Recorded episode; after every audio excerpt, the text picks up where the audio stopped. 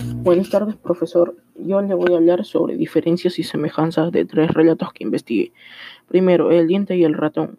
Sobre este relato investigué que se le reconoce como ratón o ratoncito Pérez en los países hispanohablantes, con la excepción de algunas regiones de México y Perú, donde se le llama simplemente el ratón de los dientes. Muchas personas lo conocen así como el ratón de los dientes, otras como el ratón Pérez, pero también hay otras personas que le ponen un nombre que les guste a los niños y así lo nombraban. 2. Los duendes.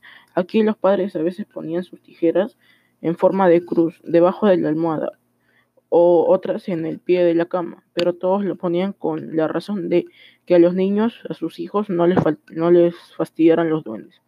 3. Hay muchas personas que dicen que los ovnis no son reales, son solo invenciones de la gente, pero hay otra que asegura haber visto luces volando en el cielo formando patrones y en grupo, a lo que se le cree que son ovnis y por eso hay mucha gente que cree que sí existen.